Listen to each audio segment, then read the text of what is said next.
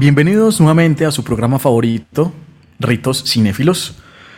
Nuevamente hablando del cine y como religiosamente lo hago, estoy con mi querido amigo Pierre. Hola Pierre, ¿cómo estás? Hola, efectivamente mi nombre es Pierre Luigi. Hola Sebas, eh, bienvenidos todos al programa favorito de 1800 y pico de personas por ahora. Eh, nos encuentran en Instagram, ¿no? Eh, ahí tengo el dato de que nos sigue toda esa gente. Espero que estén escuchando. Este programa que vamos a hacer el día de hoy es sobre las Midnight Movies. ¿Tú qué piensas cuando escuchas esas dos palabras, Midnight Movies? Mm, bueno, eh, primero que todo, si la gente sabe inglés, pues obviamente va a ser una traducción literal y pues va a saber qué es películas de medianoche. Y creo pues que su nombre es demasiado ilustrativo pues para saber de qué carajo vamos a hablar el día de hoy.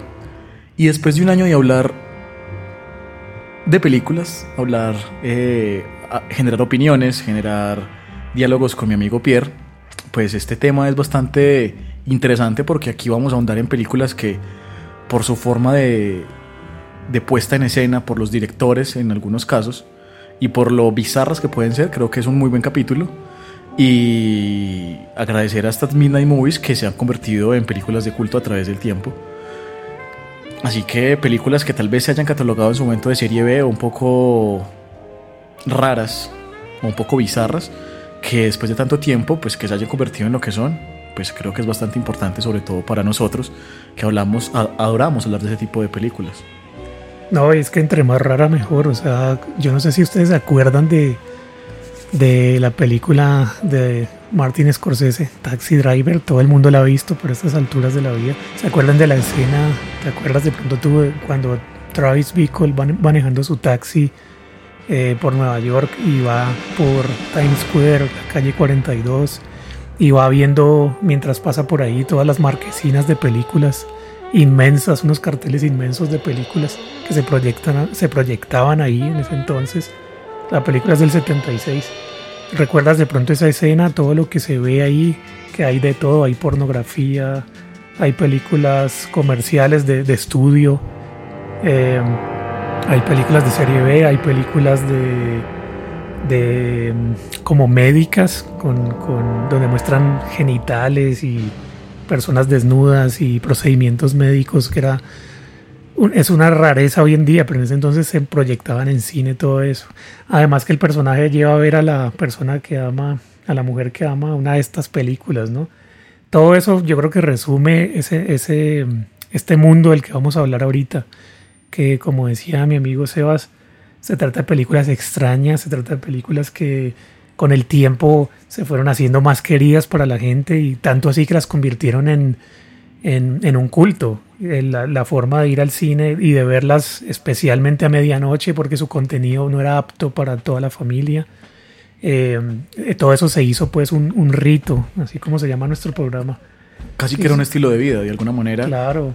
Porque obviamente no tenía, bueno, hoy por hoy tenemos una cantidad de cosas que se pueden hacer. O sea, tenemos el internet, tenemos medios tecnológicos, hoy, se puede disfrutar de, del cine, de las películas, de, de series, de lo que tú quieras, lo, que hemos dicho aquí en muchas, muchas ocasiones, y es que casi que tenemos en bandeja de plata cualquier tipo de, de elemento fílmico que, que, queramos disfrutar o que queramos, ver, por muy bizarro que pueda llegar a ser. Pues obviamente para la época, más o menos ubicándonos, este tipo de películas de las, cuales vamos a hablar, pues más que todo son de los años 70 y pues obviamente han pasado más de 50 años y, y, esas películas creo que están más vivas que nunca y todavía tenemos mucho, mucho de qué agradecerle y de, las cuales todavía se basan muchas películas actuales en ese tipo de, en ese tipo de, filmografías. Eh, y bueno, como tú decías y como yo lo dije al principio, este tipo de películas raras son las que realmente nos gusta hablar, las que disfrutamos y que casualmente he hablado con una amiga hoy que, que me dice que disfruta de, escuchar el podcast y pues que, que decía que de alguna manera ya se siente ignorante al escucharnos porque pues ella casi que consume netamente lo que es superhéroes y lo que es netamente Marvel. Y pues digamos también como que, que alguna persona te diga o nos diga como que qué chimba esa recomendación o, me haces ver eh, la vida fílmica de otra manera. Eh, es bastante, bastante satisfactorio. Y estas películas creo que nos definen también nuestro gusto de lo que hemos podido convertir hasta ahora o lo que tenemos hasta ahora.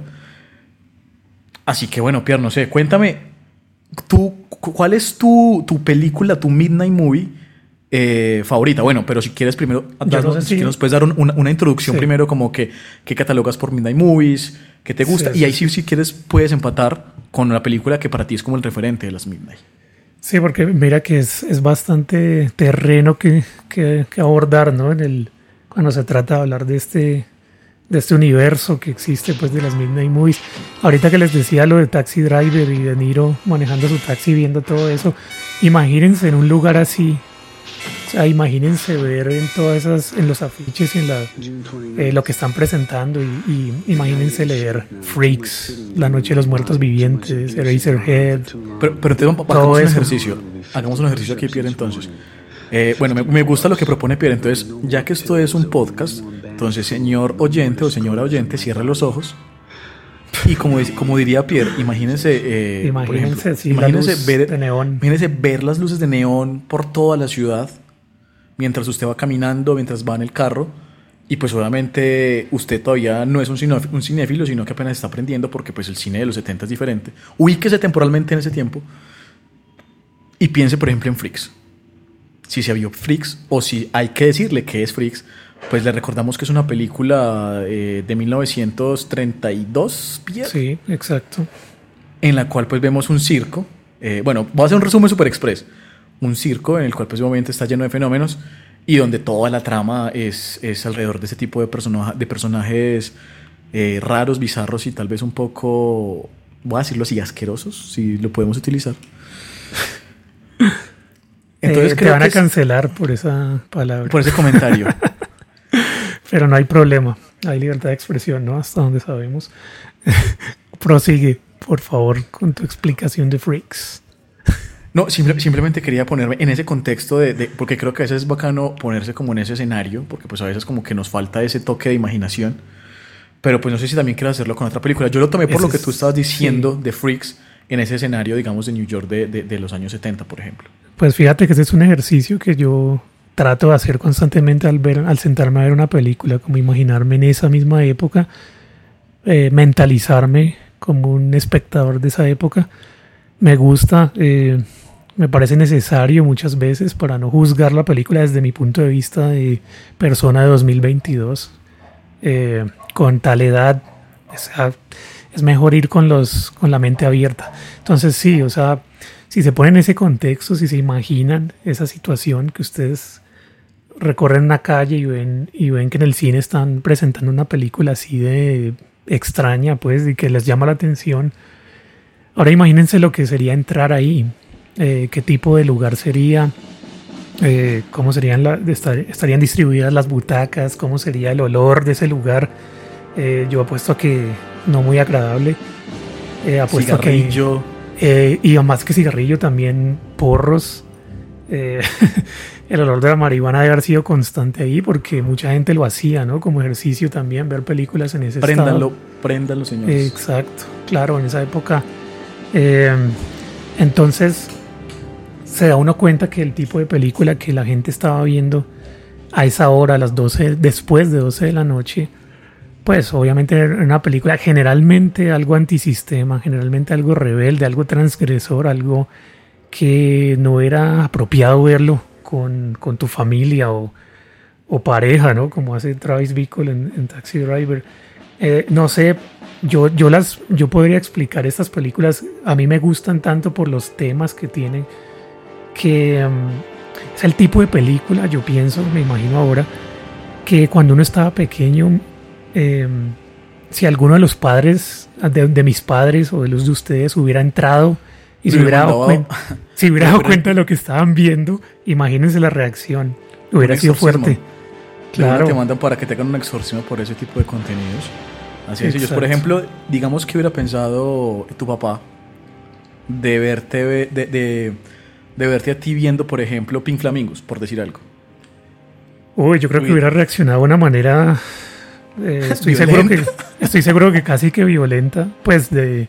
No hacia mí, pero sí hacia la película, porque puede generar ese tipo de reacción.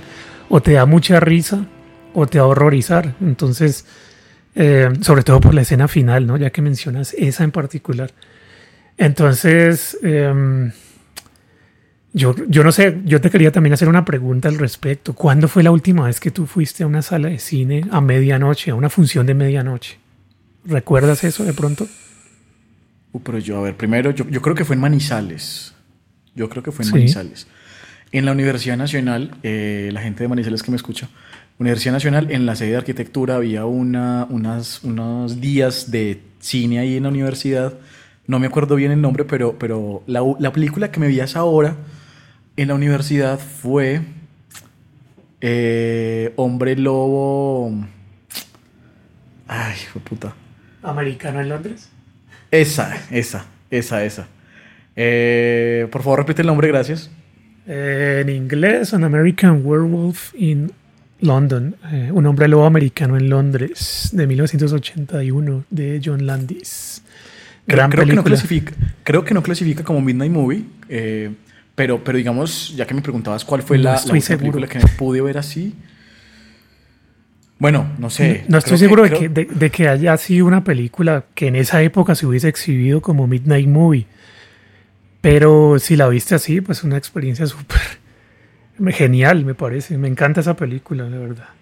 De hecho, Yo- fue la primera vez, fue la primera vez que me la vi y era una franja así como tipo Halloween, entonces como que hacían proyecciones cada tantos días, cada ocho días, digámoslo, de películas, bueno, en octubre, de películas así de tipo Halloween, de tipo eh, terror. Entonces, así que recuerde esa película, eh, pero, pero obviamente, digamos, no estaba preparado para esa pregunta, entonces pues no, no la voy a, a- no vamos a hablar de esa película, pero pues es una película bastante buena. Eh, Pero es que hay bueno, una razón para preguntarte eso, ¿sabes? Porque precisamente se ha perdido ese hábito de, de que de ver cosas que estén fuera de la norma, que, que sean cosas transgresoras, como decía hace rato, rebeldes, antisistema. eh, de- digamos que de pronto en la televisión podemos encontrar eso hoy en día, pero en ese entonces había que acudir a la sala y había que acudir a esa hora, a las 12 No, de la eh, noche. Incluso si me permites complementártelo, incluso son películas que tal vez la gente lo- las mire o las haya visto durante, bueno, hace miles de años, bueno, hace- me lo estoy exagerando, o sea, hace unos años, pero yo creo que la gente puede llegar a pensar que son películas totalmente descontextualizadas de la realidad, pues porque obviamente son películas que, que, digamos, situaciones las que se plantean no son muy cotidianas de, de llegar a ver, o sea, son adaptaciones que son bastante locas y mucha gente yo creo que no disfruta de ese tipo de contenido, sino que prefieren cosas un poco más, más realistas. Entonces, claro, eh, no es para todo el mundo. Más amables. también. Es- exacto, más amables. eh, vamos a decirlo a lo, a lo colombiano más godos. Entonces, bueno, obviamente son gustos y pues se, puede, se, se tienen que respetar, desafortunadamente. Pero, pues, creo, que- creo que ese acto de, o sea, hubiera- sido genial, por ejemplo, experimentar eso en los 70. O sea, ese ejercicio que hicimos ahora de, de ubicarnos espacialmente o temporalmente en esa década de los 70, pues me imagino que hubiera sido bastante genial porque planes no habían muchos para hacer y, digamos tú poder coger, ejemplo, el carro de tu papá o tu, tu carro si tenías y recoger a un par de amigos, eh, comprar unas cervezas y arrancar, por ejemplo, para Nauto Cinema a las 12 de la noche a ver este tipo de películas. Creo que la experiencia era genial.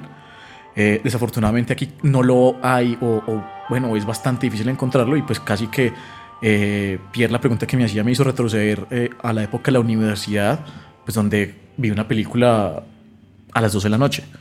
Eh, así que creo que se ha perdido eso, que es bastante valioso, que era bastante valioso.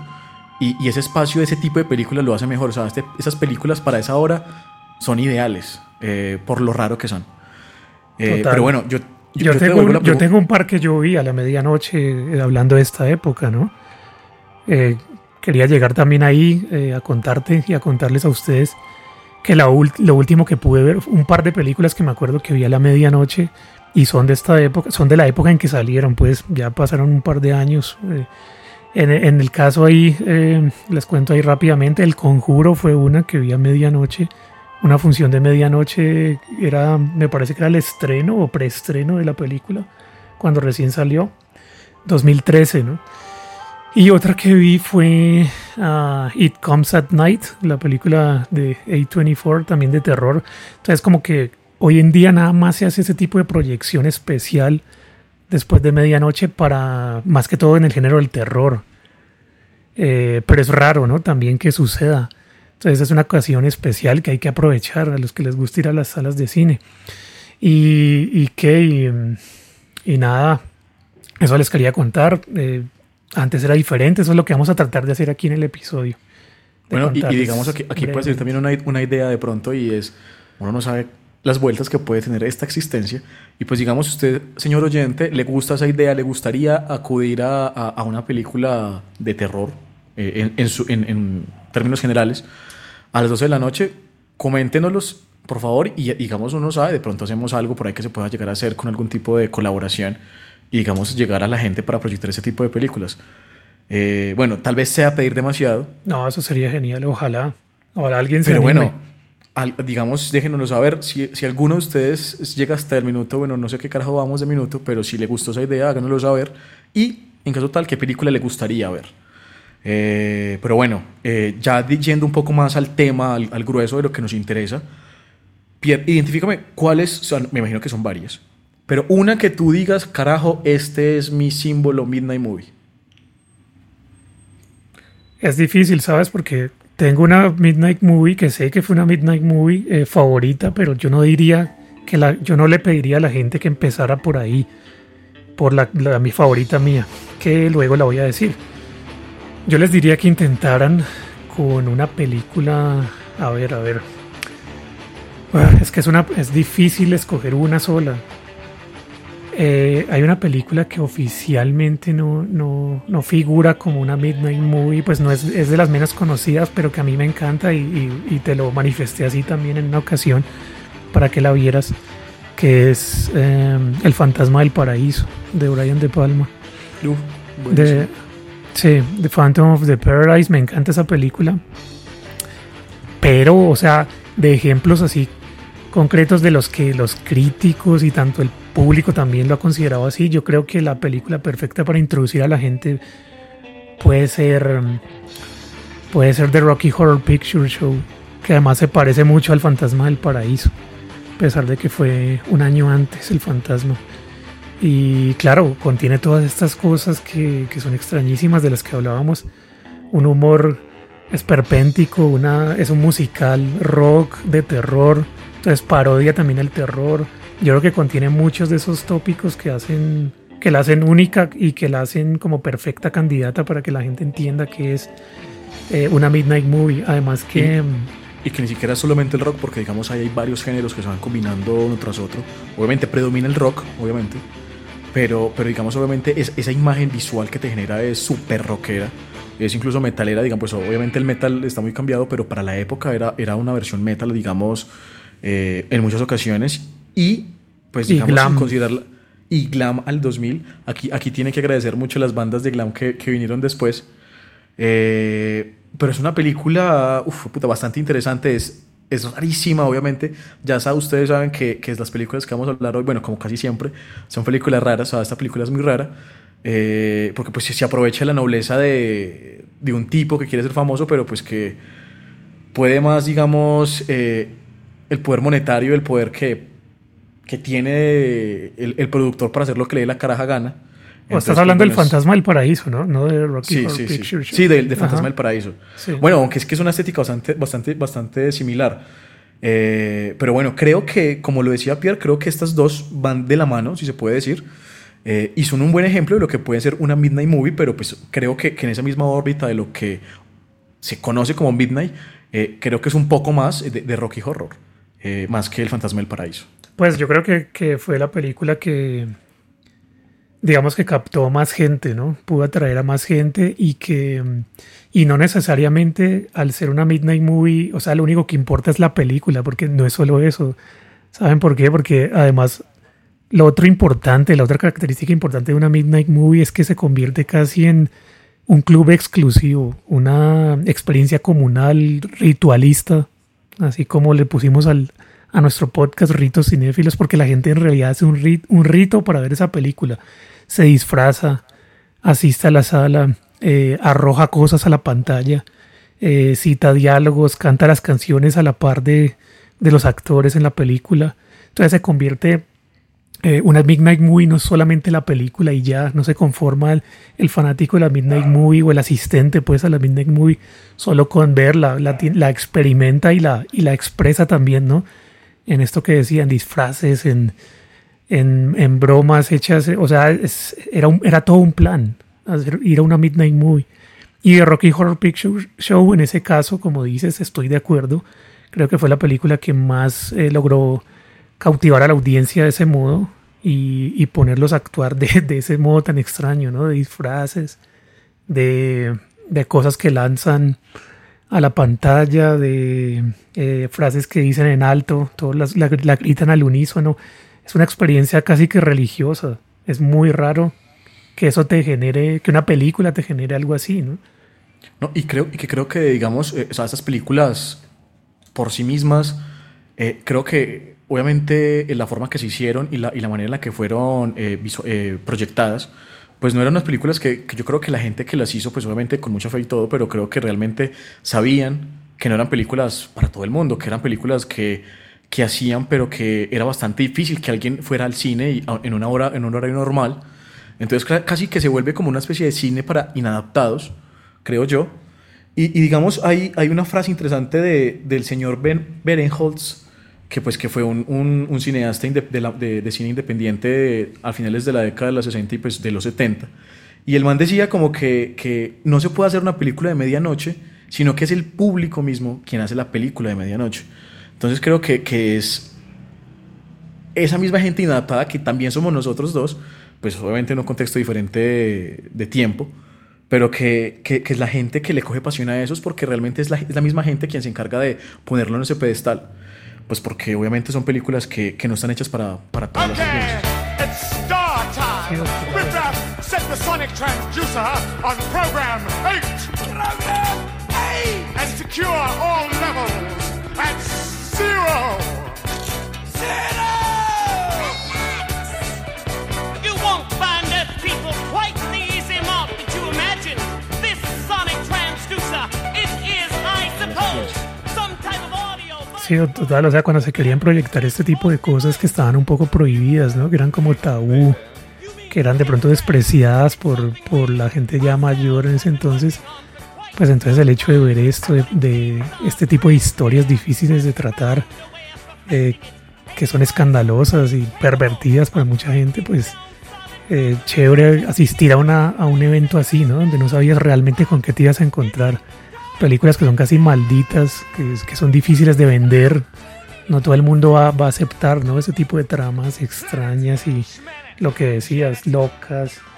Entonces llegar a, a esa osadía, o sea, un cineasta hacer ese tipo de cosas, a mí me parece muy, muy audaz eh, y me hubiera encantado ver vivir en ese contexto de pronto, haberme dado cuenta Y por lo, mí que, mismo. y lo que Pierre siempre me dice, que chimba, bueno, no que chimba, yo, esa palabra sí es mía, pero lo No, que también lo quiero decir que Pierre dice es que chimba ver la reacción de la gente. Ah, a mí me en peli- encanta. en peli- exacto, eso es muy divertido. Eh, hilarante a veces, a veces un poco, uy, marica, ¿qué está pasando? Pero, pero claro, digamos, ver la reacción de la gente a la medianoche, tal vez borrachos, tal vez drogados, viendo una- unas escenas totalmente fuera de contexto, yo creo que hubiera sido genial poderlas haber disfrutado. Y, y bueno, volviendo a la película de, de- de Rocky Horror Picture Show, eh, que digamos es una película, si no me falla la memoria, del 75. Sí. Eh, y pues recuerdo claramente que, pues digamos, lo que más conocía cuando la vi, pues de dos actores, que pues creo que eran los principales, que era la señorita Susan Sarandon, muy joven en ese momento, y pues el señor Tim Curry, que ustedes recordarán de películas tales como It. O Mi Pobre Angelito. O Eh, Legend. O, eh, ¿qué más? Bueno, salen muchas cosas. Importantísimo ahí, ¿no? Tim Curry como Frank, Frankenfurter, Ah, sí, yes. el, el alienígena travesti de Transilvania. del, planeta trans- del, del planeta transexual en la, en la galaxia de Esa vaina. Transilvania. Esa vaina. No, Pierre, imagínate que, digamos, cuando yo me la vi, eh, yo pues no leí nada, yo me la empecé a ver, normal. Pues qué pena que hago una contextualización de cómo me la vi yo. Y pues yo no sabía nada de la película. Y, y cuando empezó yo pensaba que era como de vampiros. Yo fue puta, pero ¿qué es esto? Cuando ya me voy, o sea, de- obviamente porque es un, es un principio bastante eh, fuera de contexto, como que no sabe uno dónde empezar. O sea, no- no- o sea, empieza como de la nada. Sí. Eh, entonces como que bueno, la imagen me fue variando porque pues, evidentemente no era de vampiros, sino que se da cuenta uno que es una adaptación de, de este querido amigo del cual ya hemos hablado aquí y que es el señor eh, de los tornillos en el cuello. El Ah, Frankenstein. Es que es una es un popurrí ahí, tiene de todo, ¿no? Esa Es película. como un- un- una alegoría distorsionada del, de, del, eter- ¿cómo es? Del, del eterno Prometeo, que en este caso es Frankenstein. Y claro, ahí empieza, digamos, esta, es- este, esta película, y obviamente que también es un musical. Entonces, claro, eh, a- pues a- a no toda la gente le gustan los musicales, pero creo que, que lo hacen muy bien y, y- y la música es excelente. O sea, de hecho, es bastante fiesta la, la- la música. es muy y- pegajosa. Sí. Es muy pegajosa, cada canción tiene su trama y pues digamos las actuaciones son brutales porque tienen que bailar, tienen que cantar, tienen que hablar, tienen que manejar su- sus caras y, tu- y sus expresiones y pues obviamente es bastante difícil, entonces es de resaltar ese tipo de cosas. Porque, digamos, me imagino yo, pues, si- si- sin, sin conocerlo, pero o sea, no es un papel fácil y mucho menos para esa época de aceptarlo. Es decir, eh, me imagino que habrán ido varias, a varios actores y a varias actrices para decirles que quisieran esto. Y yo creo que mucha gente tal vez salió incluso asustada de, de querer representar esto algo que es un poco más transgresor. Bastante, yo creo que es- sí, tiene ese humor al 2000 y la música, todo es alto, todo es extravagante, todo es loco y estar a la medianoche entonces en un lugar como los que les decíamos, como los que describíamos, imagínense esa locura. eh, yo creo Si que saben quién es RuPaul, algo, algo así puede ser, ¿o qué? puede ser, puede ser. Entonces, fíjense cómo esa película con esa trama como tan anodina, como tan banal, pero con ese entusiasmo que le ponen todos, el director, los, los músicos, los, los actores. Fíjense cómo esa película entonces crea como esta tormenta perfecta de, de cine un- underground, que, mm, que ya con el tiempo se fue volviendo más, más de la, del consumo masivo, ¿no? del mainstream. Pero en ese entonces era algo muy underground, algo que tenías que ver entonces a una hora, a altas horas de la noche, en un contexto así. Em, yo no sé si quieres que pasemos de The Rocky Horror Picture Show, que ambos creo que coincidimos en que es una de las más emblemáticas de las Midnight Movies, a tocar otras de pronto, que si se te ocurre alguna, si te acuerdas de alguna. Bueno, yo, yo voy a decir una de mis favoritas, pero quiero cerrar la de Rocky diciendo, por ejemplo, que es una película que generó tanta, tanto culto, obviamente sobre todo en Estados Unidos, que, que, digamos la gente cuando ya se proyectaba ese tipo, esta- este tipo de películas, bueno, esta en particular y otras, también en movies, la gente, la gente que ya la había visto se, iban disfrazados de los personajes de las películas. Entonces, eso también parece muy, muy genial, como que la gente Y van incluso 30 quiera- veces, 50 veces. Exacto, exacto. Y, y cada vez más, más parafernálico, si lo puedo decir así. eh, la, la vestimenta, eh, el tipo como de, de gente con la que ibas. Bueno, no sé, me parece una experiencia bastante, bastante grata ese tipo de cosas. Quería cerrar con eso. Y bueno, pasaré a mi película favorita, que sí que Pierre también la, la ama un montón. Esta fue la primera película que yo me vi de- del señor David Lynch. Y pues me imagino que Pierre ya sabe de qué estamos hablando. Y pues quisiera hablar, y, y, pues si Pierre considera que lo podemos hacer en este momento, de la película No. Eraserhead. No, por ¿No? supuesto que no, porque se ha mencionado infinidad de veces en este podcast. Eraserhead una y otra. No, mentira, obviamente habla de ella. Por favor, compártenos cuál fue tu experiencia con esa tremenda película. A mí me encanta. Pues, uf, o sea, primero que todo, yo creo que es las de las películas, está en el top de lo más raro que me he visto porque... Uf, Bueno, primer- primero, pues obviamente no sabía quién era David Lynch cuando me la vi por primera vez. Eh, no, no era un seguidor como lo soy ahora, no soy un, un- un seguidor de- del rito de Lynch, en ese momento no lo era. Pero era una película que, que, primero, en blanco y negro, del 77, digamos referencias solamente, o sea, digamos referencias sobre el surrealismo, de pronto tenía nomás en esa época cuando me la vi, tenía simplemente referencia de, de, por ejemplo, Salvador Dalí por decirlo así. O sea, era tal vez un ignorante en, en el tipo de películas de lo que es Eraserhead. Y pues digamos verla, o sea, me pareció lo más descontextualizado en su momento, pero como que siempre quería verla un poquito más porque cada escena es más fuerte que la anterior. Pero como que no entendía por qué me gustaba algo tal vez, tal vez tan perturbador, porque lo es. O sea, la primera vez que tú te la ves y pues que estaba mucho más joven, creo que fue una experiencia que, que me marcó para, para amar más este rito cinéfilo. ¡Tadán! Porque, ¡tarán! porque finalmente, o sea, te lleva como a, a un, a un punto en el que no, no estás, no te sientes cómodo, sientes aberración por lo que estás viendo, porque tú lo tienes que traer a, la- a tu realidad. Y obviamente hacer ese tipo de comparaciones o analogías no es muy cómodo. Pero a partir de ahí cambió radicalmente mi manera de ver el cine. Así que bueno, primero agradecer eso y hablar que es una película que, que es una chimba. Así de sencillo. Y bueno, no sé, Pierre, creo que me extendí un poco hablando de la experiencia No. al verla, pero, No, pero no, sé, cuéntame nada. cómo te fue a ti. Eh, cuando la vi en 1977, en- acuérdense que estamos hablando de las Midnight Movie. Bueno, pero sí les puedo compartir igual mi experiencia. No, a mí me dio náuseas. Esa fue la primera reacción que yo tuve al ver Razorhead. Eh, pero me fascinó. O sea, me produjo dolor estomacal de verdad. O sea, lo somaticé. Imagínense somatizar Razorhead. O sea, eso quiere decir que es una película poderosa, ¿no? En, en sus imágenes, en todo, el diseño de sonido. Es una película loquísima que se la recomendamos encarecidamente. Veanla, encuéntrenla donde sea, del modo que sea, legal o ilegal. No pasa nada. señores, arqueología. Por favor. Filming. Sí, no vayan a, a decir, "Ay, no está en Netflix. Como no está en siempre. Netflix, les decimos de una vez. Sí, no está. Entonces, por favor, búsquenla en otro lado.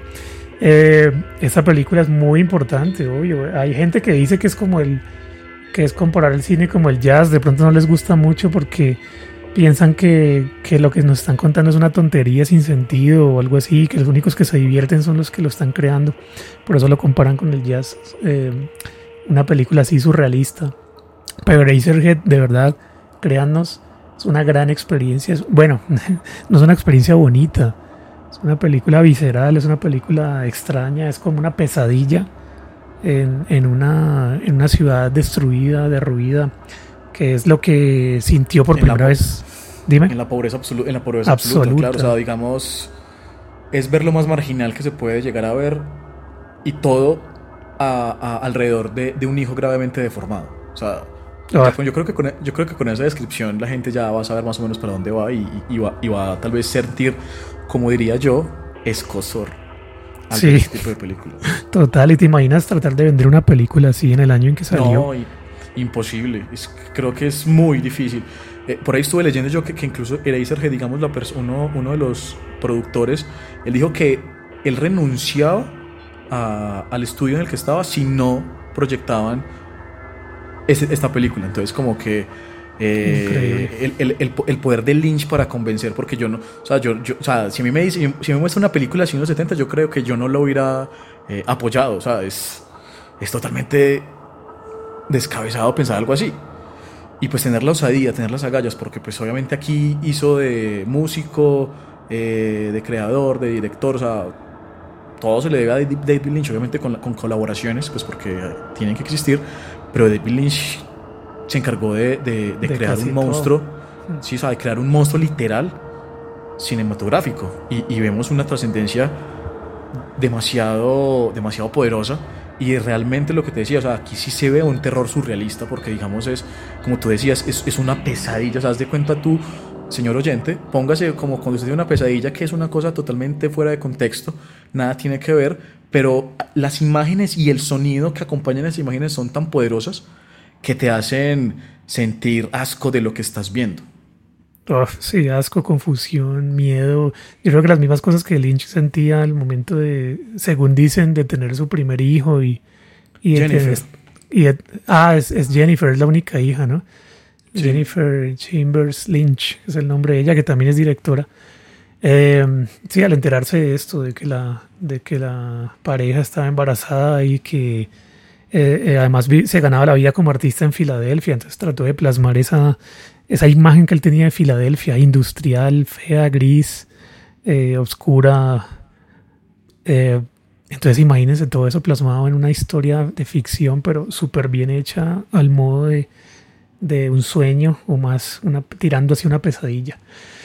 Eh, pero sí, o sea, eso es 1977, ¿no? Cuando se exhibe esta película, que, pero pode- podríamos decir, y que es muy extraña, eh, incluso hoy en día, ahora imagínense en ese año, pero también podemos eh, hablar de, ¿tú, tú sabes de pronto cuál fue la primer Midnight Movie con, que tuvo así repercusión, que tuvo, eh, que hizo como olas, un shock en la cultura popular de, de su momento. De pronto, bueno, eso varía, ¿no? Según quiénes, quiénes, de qué fuentes, a qué fuentes estás yendo. Pero, pero, por ejemplo, en el documental de 2005, que por cierto se lo recomendamos, que se llama Midnight Movies, From the Margin to the Mainstream, Um, ahí hablan de una en particular. No sé si, si ese dato lo, lo tienes o, o si...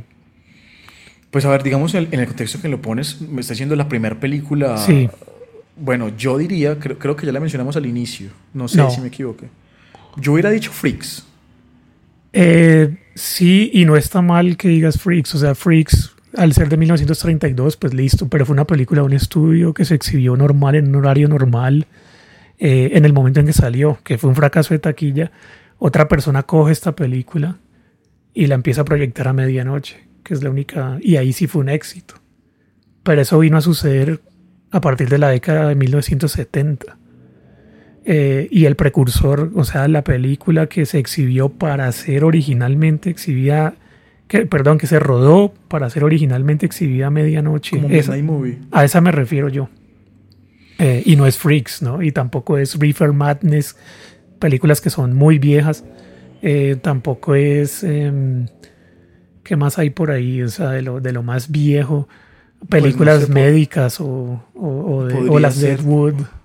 No, ni siquiera es esa, imagínate. Las Podría más- ser, no sé, El Topo. Eh, exacto, bingo. El topo. Bingo. Así es, el topo de Alejandro Jodorowsky, 1970, hecha en. México. Pues Jodorowsky es chileno, pero eh, una película muy difícil, una película visceral también, súper antisistema, eh, un western con cosas filosóficas, místicas, como New Age, eh, así como le gusta a Jodorowsky. Eh, una cosa loquísima. Yo me imagino, me imagino no, está documentado, las personas que iban a ver esta película, pues eran todos los desadaptados, era gente que se la veía fumando un, porro, se, se toteaban de risa ahí, eh, otras veces de susto, viendo, viendo esta película que es ultra violenta. No sé si las has tenido la oportunidad de verla nuevamente. Es súper fuerte para su día y, y para hoy todavía. En este desierto viven los cuatro maestros del revólver. Tú tienes que encontrarlos y matarlos. El desierto es circular. Para encontrar a los cuatro maestros tendremos que viajar en espiral.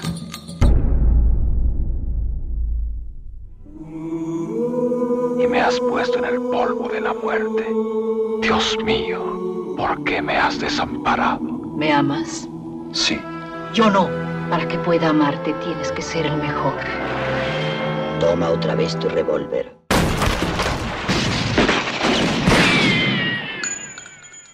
Esa fue Sí, la no. original Midnight Movie.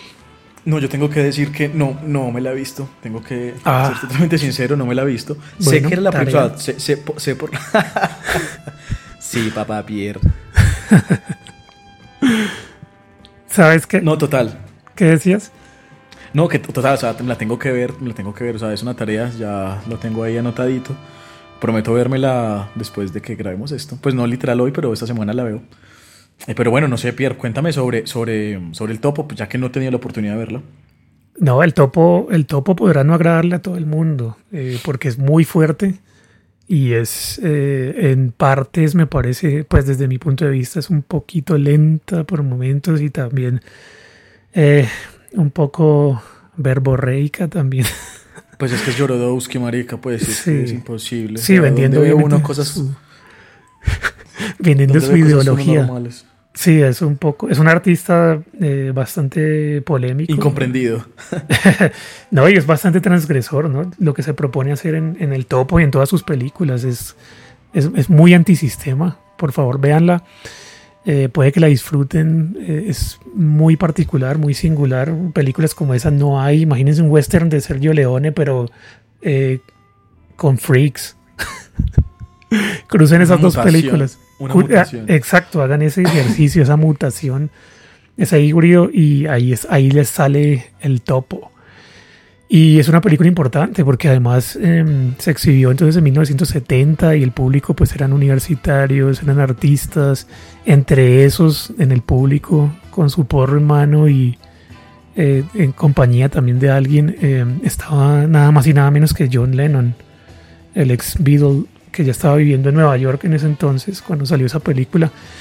Eh, es más, eh, John Lennon está, lo considera el mismo Jodorowsky como el tipo que le dio más fama al topo con sus comentarios sobre la película y, y a la vez fue el que la hundió. Les explico por qué. Le dio fama porque lo que hizo fue hablarle a su manager y decir, hey, acabo de ver una película genial, una película loquísima, que es un western, etcétera, todo lo que les dije. Eh, y el manager lo que hizo fue que compró la película como consejo pues de John Lennon, como si, si John dice que es tan buena, a ver, comprémosla y la exhibimos. Eh, hacemos más exhibiciones, yo qué sé. Al comprar la película, al sacarla del cine, que era el único en el que exhi- se exhibía, el único, el, el teatro Elgin en Nueva York, o Elgin, no sé cómo se pronuncia, pero es el teatro como insignia de las Midnight Movies. Al sacar la película de ahí, ese formato, ese circuito underground de medianoche, la película se estanca. Después de haberse exhibido por eh, varias noches y estar llena de público, al ponerla al público general, la película se estancó. De una cayó, de una se acabó el reinado del topo. Pero reinó por varias semanas, eh, meses de hecho.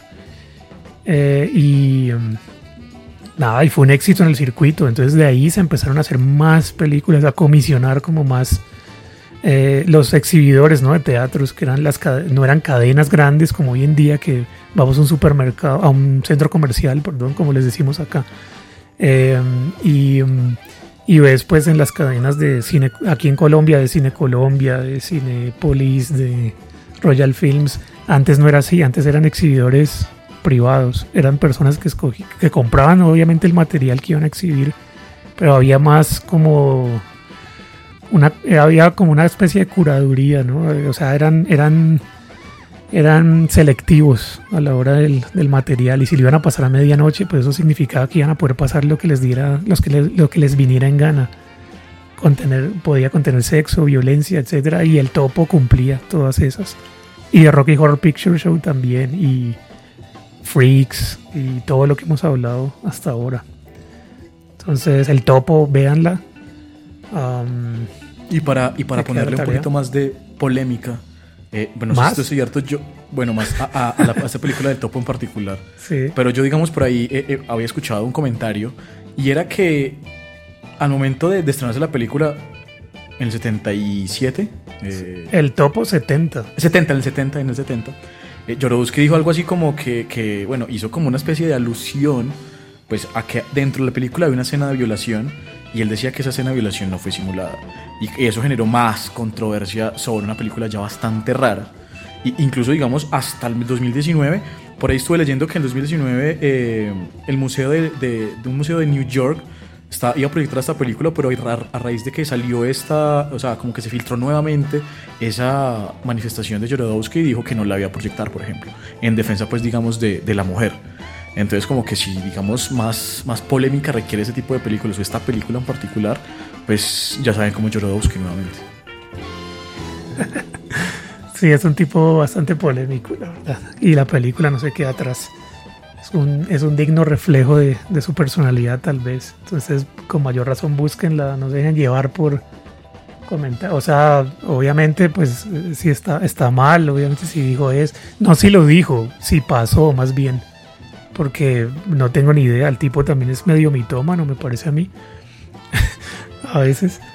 Um, pero bueno, El Topo es una película importante dentro de, dentro de este tipo de cine underground que es la Midnight Movie. Eh, aclaro que las Midnight Movies, eh, eh, la mayoría, si no todas, son, son películas de culto, ¿no? Ustedes conocen la categoría de una película de culto, estoy seguro. Um, y, pero no todas las películas de culto son Midnight Movies, no todas las películas de culto han pasado por proyección de medianoche y y han cumplido pues como todas estas características que decimos, que es prácticamente empezar un club exclusivo para ver la película, un ritual para verla, no todas, eh, por ejemplo hoy hablábamos de La Cosa, ¿no? de John Carpenter, me preguntabas que si, que si a mí me parecía que era una Midnight Movie, creo. Sí, sí. Y pues yo te decía, te respondía que si bien es una película de culto, no la podíamos considerar para el programa y ni para nada eh, eh, como una Midnight Movie, porque si bien en el 82 pues no tuvo éxito y luego resurgió como una gran película que lo es, eh, reconocida por mucha gente, si bien pasó eso, pues no es una película que se concibió o se ideó para ser proyectada a esa hora o para un público pequeño, sino un público de nicho, sino para un público masivo. Entonces no, no la podríamos considerar una Midnight Movie. Eh, yo tengo aquí una lista de algunas Midnight Movies que si quieres... pero si me, si me dejas Ah, antes de que mencionemos así varias. por supuesto. Y bueno, ya después de haber cerrado el topo que no me vi, yo voy a hablar de una que cuando yo me la vi, yo le dije, Pierre, ¿qué es esta? ¿Qué es esto tan raro? Yo una quedé totalmente loco. Yo que estoy carajo, estoy viendo, me tocó verla como en dos sesiones. Rarísima la película, rarísima. Eh, nunca la había escuchado, digamos, esta sí la hice como tarea para el programa. Eh, y estoy hablando de Liqu- Liqu- Liquid Sky, eh, o bueno, Cielo Líquido en su traducción, que es una película del 82 dirigida por Slava Zuckerman. Y es una peli rarísima como ella sola. Obviamente todas son raras en lo que hemos hablado, pero, pero no está preparado para esta película. Bastante rara. O sea, es una distopía muy delicada. Y, bueno, incluso que su fama fue tan, tan abrumadora que en, la década- en, la- en los años 2000 eh, esta película influyó bastante en un, en un movimiento que se llama Electroclash, que fue, digamos, muy, muy poderoso en su momento en Brooklyn, Berlín, París y creo que también en Londres.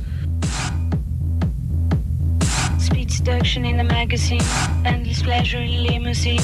In the back shakes a tambourine, nicotine from a silver screen.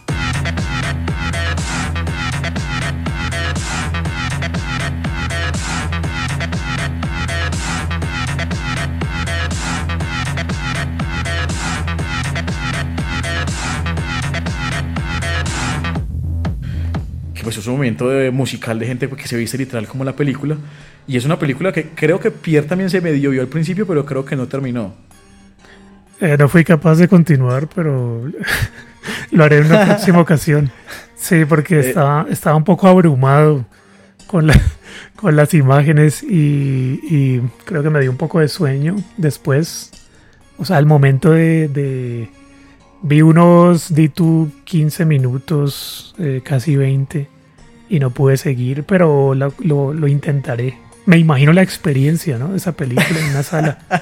Como habrá sido. Uy, no, loquísima. Uy, no, ahora ha sido bastante raro ver una película de estas. Eh, porque aquí vemos una, o sea, son muchas cosas raras al mismo tiempo. Entonces vemos, por ejemplo, eh, modelos súper andrógenos. O sea, todos son andrógenos, o sea, impresionante. Muchos son bisexuales. Obviamente está hablando de, de ese tipo de situaciones, no, no, sin ser- no por ser despectivo, sino para ubicarnos espacialmente o temporalmente. Mejor en- en la época de los a la 70.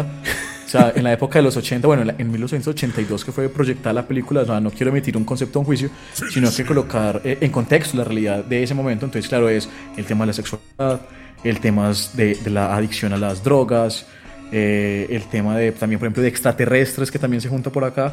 Entonces son temas que uno a uno son, o sea, digamos, son mundos aparte muchas veces. Y entonces aquí se intentan combinar todo ese tipo de cosas eh, pa- para explicar que eh, la historia de la, de la protagonista, eh, Margaret, si no me falla la memoria, y, y a partir de ahí, digamos, como de su sufrimiento, de su fiesta, de sus, de su- de sus adicciones, pues hace que, que sus deseos reluzcan en, en la muerte progresiva de, de varios hombres que pretenden estar con ella sexualmente. Y, y bueno, y vemos un final que pues uno tampoco esperaría, con imágenes bastante locas, con muchas luces de muchos colores tipo neón. eh, y bueno, por eso es que se creó ese grupo musical, este género eh, que les decía ahora que era el electroclash, pues porque digamos aquí es casi que una super fiesta todo el tiempo. Así No que tenía ni es idea de una esa película- vaina. Es una película, no, y es una De película que... Exacto, bueno, y es, es que es una película muy rara que adopta muchas cosas, pero que es, o sea, me, realmente hace mucho no me costaba tanto ver una película. Me costó bastante, me, to- me tocó pararme un rato, como, uf, como caminar, porque es bastante rara. O sea, no ves cosas muy desagradables como puede ser en, en Eraserhead visualmente, pero, pero sí son cosas muy raras y como que ninguna tiene que ver con la otra. pero entiendo por qué se, se considera una Midnight Movie y, y bueno, realmente intenté sentirme en, en, en ese momento, en, los- en, en 1982, cuando se proyectó, pues sigamos viendo esta película tan distópica en muchas ocasiones y que realmente al final, al final, final fue que pude como disfrutar, porque ya digamos todo se concatena como en un mismo sentido, una misma línea y ya como que todo cobra un poquito más de sentido dentro de todo ese descontexto. Pero bueno, Pierre, recomendada, también otra tarea pendiente, ya llevas 15 minutos 15 minutos de qué? de haber de visto la película. Li-. De haber visto esa cosa alucinógena y extrañísima, sí. Tengo que intentarlo de nuevo. Eh, ¿Tú sabías de pronto cuál o, podrías de pronto llegar a una conclusión según tu experiencia en peli como asistente pues a salas de cine o bueno, tal vez aquí en Colombia es más difícil el ejercicio, pero tú sabes de pronto cuál es la película más reciente que goza una popularidad así del circuito Midnight. Um, de pronto te suena alguna que se haya convertido como una referencia en la cultura popular o eh, es un Pero ejercicio difícil. Pero más reciente. Sí, sí, sí, más reciente, saliéndonos de los es- años 70. Es que yo creo que, o sea, digamos, la a veces la línea es muy delgada para, para intentar catalogar una Midnight Movie con una película de culto. A veces se torna como difícil porque a veces es como el gusto de uno quererla ver como entre más tarde mejor. Sí, pero bueno, no digo en sí, o sea, que fue exhibida en cines con ese propósito, que la gente la viera a medianoche y que, porque era una película extraña, así de sencillo, pero que llegó a tener popularidad, culto y de que ella sacaron libro, libros en plural eh, y otra película incluso de cómo la hicieron. Yo no sé si sabes de cuál estoy hablando, pero No, no, me, me corchaste. Estoy hablando de la película extrañísima, por cierto, del señor... Pero, dame una pista, dame una pista antes de. El, el, el que la dirige también actúa en ella y habla muy raro, tiene un acento muy extraño. Él dice ser de Estados Unidos, pero tiene un acento completamente distinto, como de, de alguien de Europa del Este o algo así. Ay, marica, no sé. No, me, no marica, ni idea. De ella sacaron un- una película con James Franco y con Seth Rogen en los papeles principales. Eh, James Franco como Tommy Wiseau. Y ¿no sabes de cuál estoy hablando? No, ¿cuál, marica? The Room. You shouldn't have any secrets from me. Women change their minds all the time. Oh, come on, Johnny's my best friend. Why, Lisa? Why, Lisa? Please talk to me, please. You think girls like to cheat like guys do? What makes you say that? You're lying. I never hit you. I don't know. I'm just. I'm just thinking. You are tearing me apart, Lisa. You really don't know, do you? Maybe The Room. La película de. Room del año 2008, que está considerada por muchos una de las peores películas de la historia, eh, pero la película fue un im- tuvo un impacto grandísimo en la cultura popular. Eh, no tuvo éxito en el 2008, pero la gente la vio, la gente que la pudo ver se dio cuenta de lo increíblemente mala que era y, de toda la risa que pro- provoca eh, sin querer. Y la película se convirtió en un, en un fenómeno. La- fue exhibida a medianoche, también la gente eh, participa en las proyecciones eh, gritando las frases famosas de la película, eh, tirando cosas también cuando determinada escena se lleva a cabo. Eh, entonces, increíble que una película... Ahora, eh, miren, eh, o sea, lo que es el espectador, de, el, el espectador de este tipo de, cine, de este nicho, pues, de las Midnight Movies. Creo que es la persona menos exigente del mundo. Um, yo creo que son personas que no les, que al igual que a nosotros, no les gustan como las películas normales, mediocres, sino que les gustan las cosas arriesgadas, las historias que una cosa tiene que ser o excelente o, o pésima, no puede ser, me- eh, no puede estar en la mitad. Entonces, The Room es el tipo de película que es tan, ma- como dice la gente, que es tan mala que es buena. O sea, la disfrutan el hecho de que sea mala. Se ríen de ella, de la misma película. No, Eh, y, y y tanta fe que se tenía, o sea, y el man se tenía una fe, la y fue Uf. el man era, era el dios más burocrático porque el man dirigió, escribió, produjo y fue el protagonista de la película. el no, él se creía. Orson Welles, marica. O sea, es- es carajo, el el- otro Ed le Wood. faltó, le, le faltó nomás también filmar y le faltó musicalizar, pues no le faltó nada más. Él hizo de todo, supuestamente, y eh, no sé si les interesa también los libros, eh, leer, ya sea leerlo o escucharlo en audiolibro. Yo tuve la oportunidad de escuchar el audiolibro y me encantó el libro del que sacó el amigo de, de él, de Tommy Wiseau, que se llama The Disaster Artist, como la película que sacaron Franco y Rogan y toda esta gente. El artista del desastre, The Disaster Artist, ya sea que lo lean y preferiblemente lo escuchen porque lo narra el, propio autor del libro y hace una voz genial muy parecida a la de Tommy Wiseau. Imita su acento y, es muy chistoso el libro y también es eh, un poco triste en partes. Se lo recomiendo también. Y también cubre toda esta época de locura que surgió a, raíz de la película. Que es una película malísima, pero que la pueden disfrutar eh, mejor que cualquier otra comedia que esté en cartelera o en, o en Netflix incluso que no es que haya, no es que se destaque por sus comedias. Si ven The Room van a morirse de la risa, si, si, si pillan la broma, si están ahí como, si saben que es una película que se hizo con, sin un peso, pero con todas las ganas del mundo. Es como ver películas hechas por niños. Ah, bueno, y, y, eso es otra cosa, obviamente. O sea, eh, una parte común de todas esas películas es que el presupuesto no es que sea muy alto.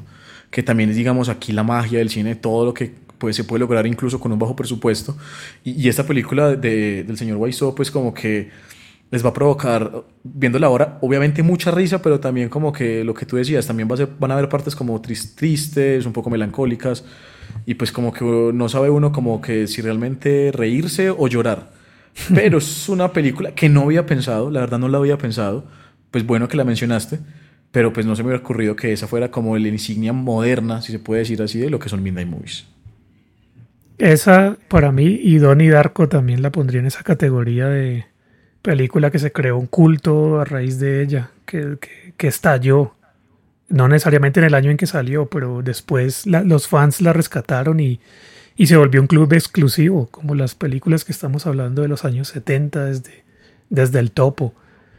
Eh, yo no sé si, si te parezca que nombre aquí una pequeña lista de algunas películas. Eso, yo creo que, yo creo que ya hicimos un súper resumen muy genérico de las películas más chimbas de nos, que nos pasan a nosotros. Así que mencionemos algunas como para terminar sí, y continuar.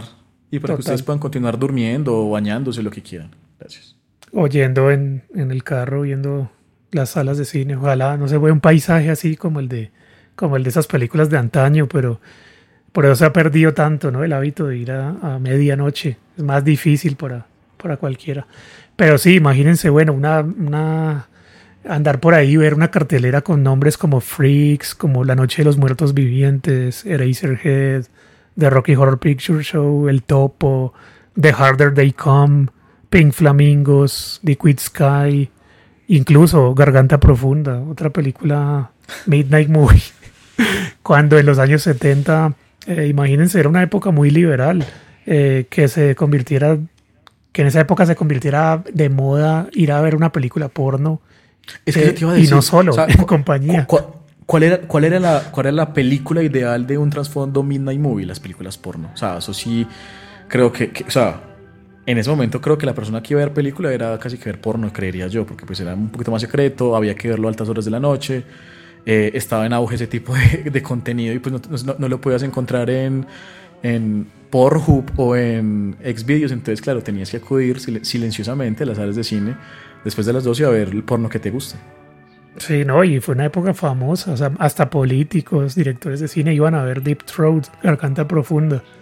Entonces, imagínense cómo estaba la sociedad en ese momento, la, eh, lo permisivo, lo, que se permitía, lo que no, lo que era mal visto, lo que... Entonces es increíble mm, que este tipo de películas con estas historias y con este nivel de, tan explícito pues hayan, hayan tenido su momento también como de, fama. Eh, otras películas porno de esa época que son muy famosas por, porque tuvieron muy buena taquilla son eh, Behind the Green Door, tras la puerta verde, y El Diablo en la Señora Jones. Entonces eran películas que no, a pesar de que no eran exhibidas obviamente en el día, o bueno, dependiendo de la sala en la que, a la que ibas, eh, tuvieron una taquilla grandísima tuvieron mucha fama, entonces eso, eso nos da una idea ¿no? de, de, de, lo que estaba pasando en ese momento. de cómo, cómo se habían abierto las puertas así de repente. O sea, es como si, como si los directores de cine fueran casi que guerrilleros, gente que, que quería, que quería en contra del sistema como fuera y ponían lo que fuera y, y el que la consumiera bien y el que no, pues de malas, se perdía de la experiencia, ¿no? Era como eh, un, un, un jódete de parte de los hijos a los papás porque... Fuck you, man. Sí. Entonces debe haber sido una época tremenda. Eh, hoy en día no pasa, pero bueno, ahí están las Midnight Movies, hay muchas más eh, que pueden meterse ahí. Yo no sé si tú tienes alguna otra que yo no haya mencionado o si quieras hablar de alguna de esas. Eh, pues so- solo quería decir cómo, cómo hubiera sido, por ejemplo, que Pierre hubiera llegado a la casa de los papás con la pinta, por ejemplo, de... No me vayas a decir Rocky que el doctor Frankenfurter, porque De Rocky, de Rocky. creo que se hubieran asustado mucho, pero No, un, gran disfraz de. Halloween. Al Sí. psicólogo de una, marica. ¿Qué? ¿Qué está pasando? Pero bueno, eh, más películas, por ejemplo, eh, ¿qué se me ocurre por aquí? Digamos, una que, bueno, que también es un género en particular, pero creo que también se tornó así, y me imagino que tú también lo crees, y también está eh, referenciada en la, en la peli de 2005 de, de las Midnight Movies from the Margin of the Mainstream, y es, por ejemplo, The Night of the, of the Living Dead. Creo que es una película bastante importante para hablar de esto, porque qué mejor que ver un zombie en la noche. O sea, creo que es una combinación ganadora por donde, por donde lo mires, porque pues, creo que son más aburridos los, hombres, los zombies en el día. Entonces, creo que es un contexto que va de la mano. Eh, y obviamente yo soy un amante de los zombies, obviamente eh, a partir de lo que nos mostró el señor George Romero, pues obviamente ya sabemos cómo carajos funcionan las cosas para él y vemos aquí un trabajo genial por parte del hombre y, y- y bueno, una puesta en escena que obviamente que sabemos que los zombies son más bien a veces jocosos y pues una película que es, que es vieja pues obviamente lo va a hacer un poco más, pero, pero es una muy buena peli. No sé No, si qué estés de acuerdo. Ahí sí, lo el- único que te debato de lo que acabas de decir es que los zombies sean jocosos. Yo puedo No, no, lo- que esa, película es aterradora, de verdad. Para no, mí. pero yo creo que si tú lo ves ahora, si o sea, tú lo ves hoy, no te da tanto susto. No creas, no como, creas. por ejemplo, digamos, como esas que Resident Evil, por ejemplo, digamos, de lo que han mostrado ahora, da más, da más, da, da más susto esta, por ejemplo. Este Obviamente, toda la vida. Que Resident Evil, cualquier cosa da más susto, no sé. La- no, mira que The Night, of the Living Dead de George Romero es una de las películas más importantes, Midnight Movies o de lo que sea, de terror.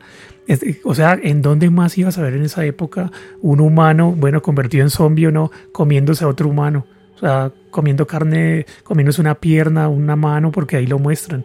Entonces, llegar a ese nivel de gore y, y- y, pues la trama es una es un robo de, de- que, le, que le hizo George Romero a Richard Matheson, el de I Am Legend, el Soy Leyenda, Ajá. pero a su modo y convirtió los zombies de él en, en el en el modelo a seguir para todas las producciones que vinieron después y toda la fascinación nuestra por los zombies es más por George Romero que por el que por el vudú, no sé, de Haití, por ejemplo, que es donde se supone que vienen que de cogió- los, los zombies. Él cogió ¿no? todos los trucos que habían ahí de los zombies y los adaptó y, y lo perfeccionó con el arte de, de los efectos. Que pues que él es el mago, bueno, pues ya no tanto obviamente, pero él fue el pionero, él, él fue el mago icónico en, en- en todo lo que es maquillaje, en todo lo que tiene- son efectos visuales, sobre todo ese tipo de películas. No, y ¿sabes en qué más? Cre- creo yo que es lo más importante de George Romero y esa película, y bueno, y de todas las que hizo, casi todas, el comentario social que tiene esa película. O sea, ¿en dónde más también ibas a ver a un protagonista de raza negra, un protagonista afro, eh, para una película de terror donde la todos son blancos, eh, incluso los monstruos, ¿no? Todos son blancos el- y el héroe de la película es negro. Y lo que sucede al final de ella, pues es bastante triste y chocante. Creo que es lo más chocante de toda la película, más que los zombies comiéndose a otras personas. Of total terror.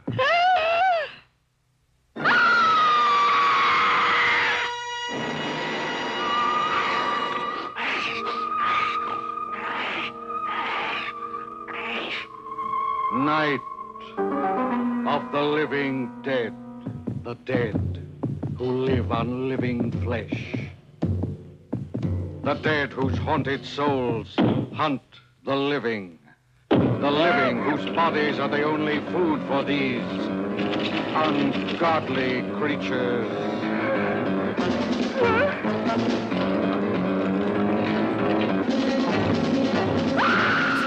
Eh, no les voy a decir, no les voy a revelar el final, así sea del año 68, para que ustedes mismos lo vean. Si no, la han, si no han tenido el placer de ver esa enorme película, pues háganlo, por favor, y búsquenla. Y, que incluso, digamos, ha derivado en que haya tenido cinco secuelas oficiales, eh, desde, o sea, la primera del 68, la segunda del 78 y la última más reciente del 2009. Entonces, como que, bueno, es casi que una franquicia que uno no pensaría que lo fuera. Y, y pues con, con, tanto tiempo de, de, de, haber sido puesta en escena, pues me parece más, más genial aún. Y pues les recuerdo, o sea, imagínense, digamos, ver este tipo de películas zombies en, en un autocine me parece una experiencia brutal. Y creo que, bueno, gracias ahí por Un el sueño. apoyo con la peli, sí, por el apoyo con la peli. Eh, bueno, esa es otra recomendación. No quería extenderme tanto en esta, pero, pero creo que era necesaria porque no habíamos hablado de zombies todavía. Es que si te pones a ver cada una de ellas es importantísima para la cultura. Eh, esa que acabas de decir, eh, que es La Noche de los Muertos Vivientes en español, creo que dijimos en, en inglés. Eh, una otra película, por ejemplo, importantísima, aunque uno no lo crea y ni la conozca algunos. eh, de- la menciono brevemente para acabar, para cerrar. The Harder They Come, ah, que es una película jamaiquina que le debe mucho al Scarface del año 32 de Howard Hawks. Ah, y que, sea, que incluso estuvo, precedió ¿no? a la versión de Al Pacino, de Scarface de Al Pacino del 83, la precedió por 10 años. Entonces, una película gángster en Jamaica, pues los jamaiquinos estaban por las nubes viendo esa película y popularizó el reggae además en, en, en Nueva York, que fue en el Elgin, el teatro que les decía, se exhibió ahí, un éxito total, eh, casi que abrió el camino para que Bob Marley se hiciera famoso. La música es de Jimmy Cliff. Jimmy Cliff es otro grande del reggae y él actúa en la película. Eh, o sea, entonces te pones a ver cada una de esas películas, por qué dejaron huella, por qué seguimos hablando de ellas hasta ahora. Y te das cuenta es porque muy en el fondo algunas si son tontas, de todos modos tienen algo, algo de qué agarrarte. O sea, si no te entretienen, simplemente te hacen reír, también te llevan a pensar muchas cosas y a, a, a ver el mundo de otro modo, ¿no? Yo quería decir mi película favorita también, antes de que se me olvide, es Harold y Maud del año 1971 de Hal Ashby. Es una comedia negra de un muchacho que lo único que piensa es en suicidarse eh, hasta que conoce a una anciana de 80 años que lo ayuda a sobreponerse y se enamoran.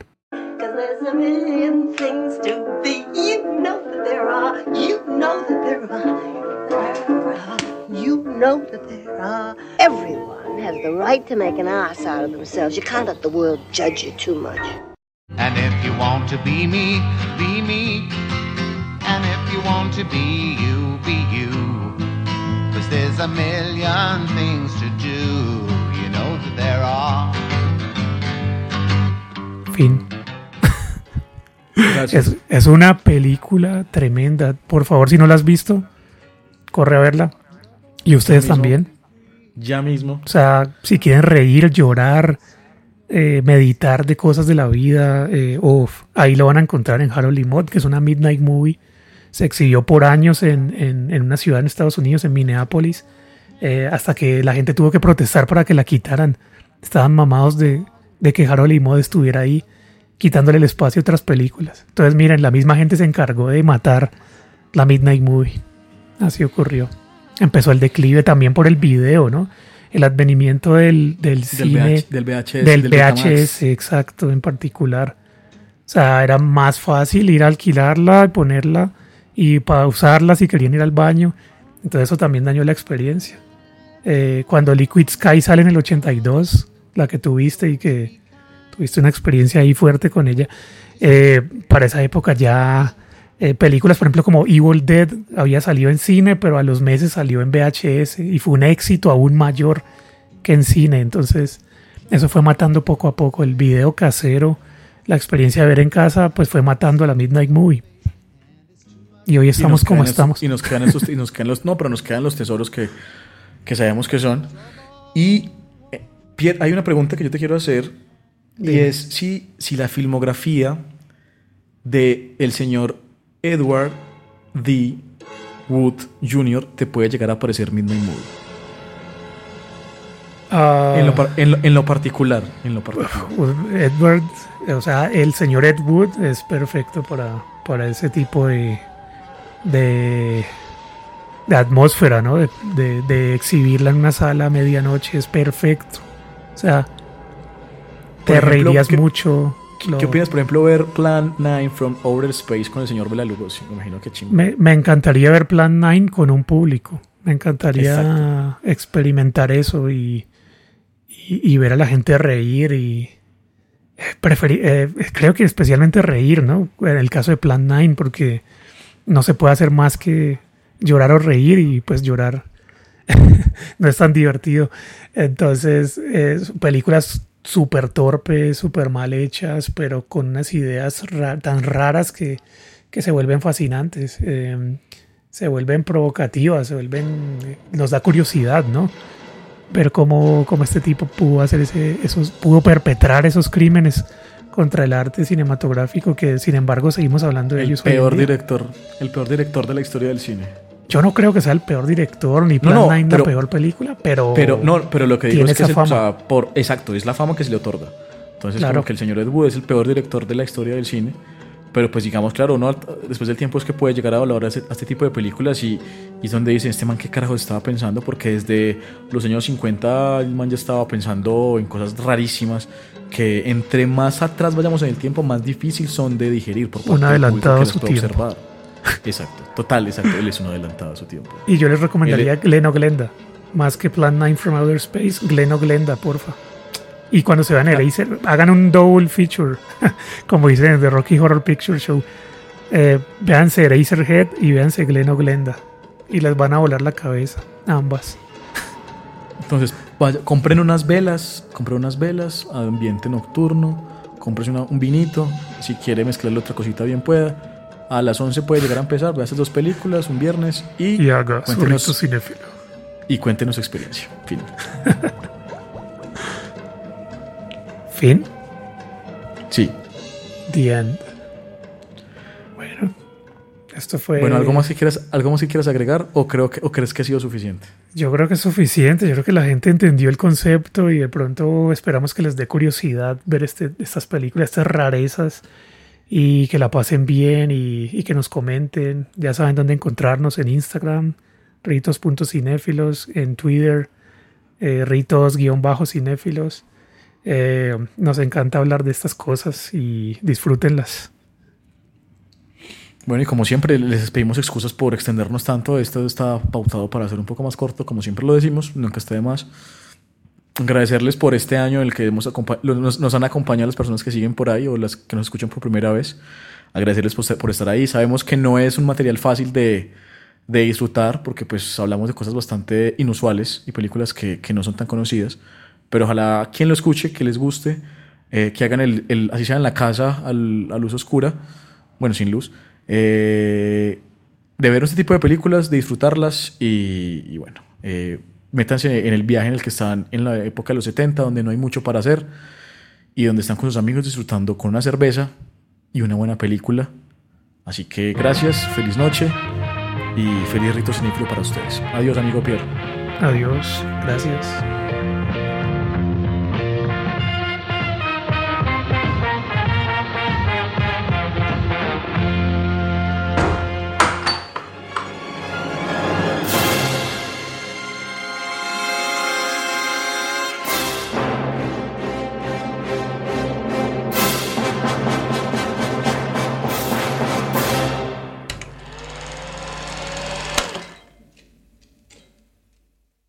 I don't see you. Good afternoon, good evening, and good night.